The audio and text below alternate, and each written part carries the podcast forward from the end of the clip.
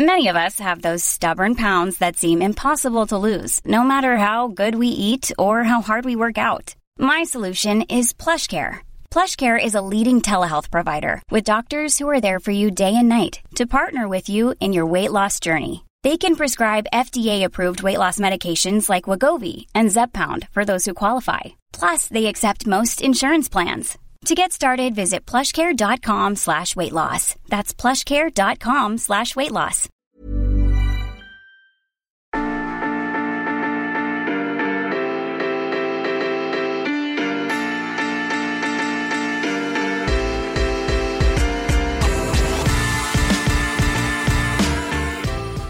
Depuis la création de la NBA, 35 matchs de saison régulière ont été joués en dehors des États-Unis.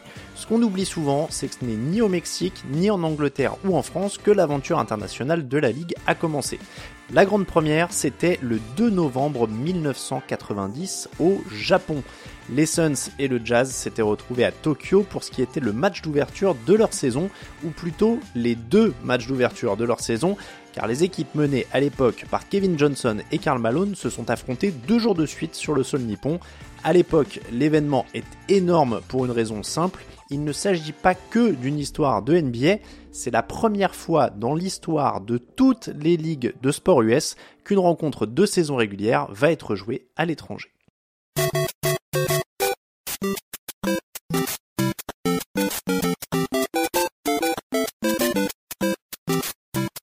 Comment deux équipes de NBA se sont-elles retrouvées à Tokyo pour un match de saison régulière?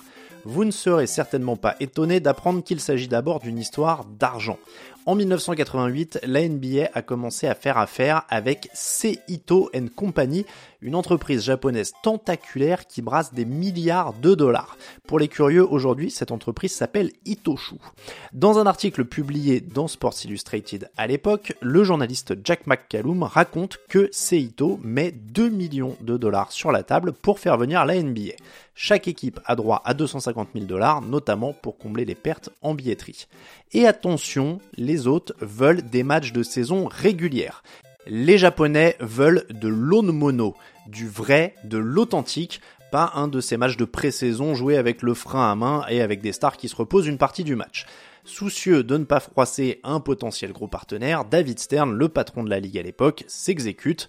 D'autant qu'il faut particulièrement soigner les banquiers japonais, c'est en partie leur argent qui sert à faire construire des nouvelles salles du côté de, tiens tiens, Phoenix et Salt Lake City à ce moment-là.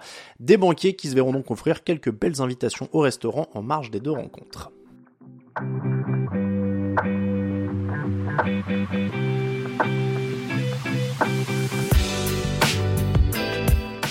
Du côté de ceux qui doivent jouer, on accueille le voyage de manière plutôt réservé.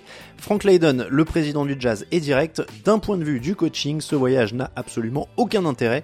En fait, je dirais que c'est carrément un désastre. C'est déjà assez dur de gagner dans des bonnes conditions.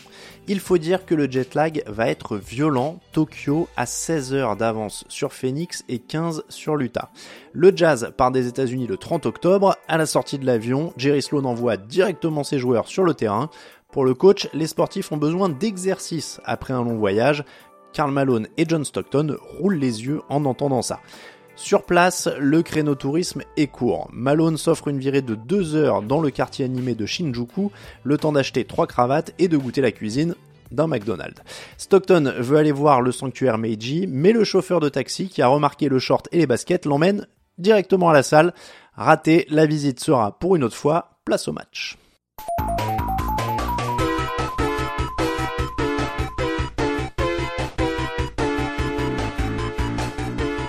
C'est au Tokyo Metropolitan Gymnasium que se déroule le premier match international de l'histoire de la saison régulière NBA. 10 111 spectateurs sont présents, c'est évidemment complet.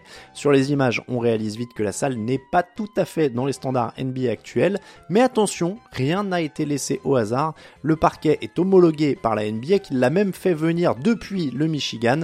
Les horloges viennent de l'Iowa, les paniers de Caroline du Nord. Les joueurs sont donc dans des conditions quasiment normales. Les shorts sont courts, la moustache de Karl Malone est affûtée, le coup d'envoi est donné.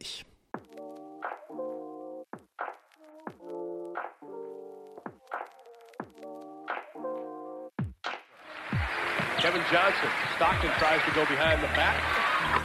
Tom Chambers goes, spots up and hits it. Alone off the iron. Rebound. Uh-uh. Outlet. Uh-uh. Three on one to Chambers. Hello, my friends.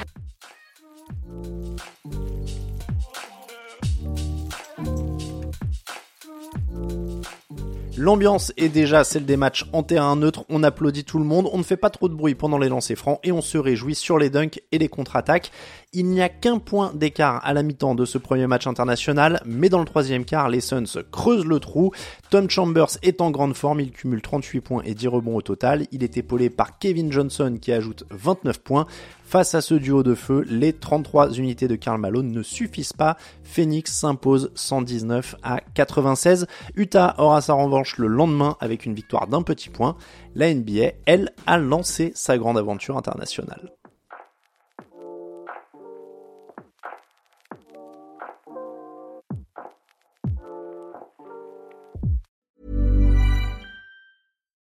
Why don't more infant formula companies use organic, grass fed whole milk instead of skim? Why don't more infant formula companies use the latest breast milk science? Why don't more infant formula companies run their own clinical trials? Why don't more infant formula companies use more of the proteins found in breast milk? Why don't more infant formula companies have their own factories instead of outsourcing their manufacturing? We wondered the same thing. So we made ByHeart, a better formula for formula. Learn more at byheart.com.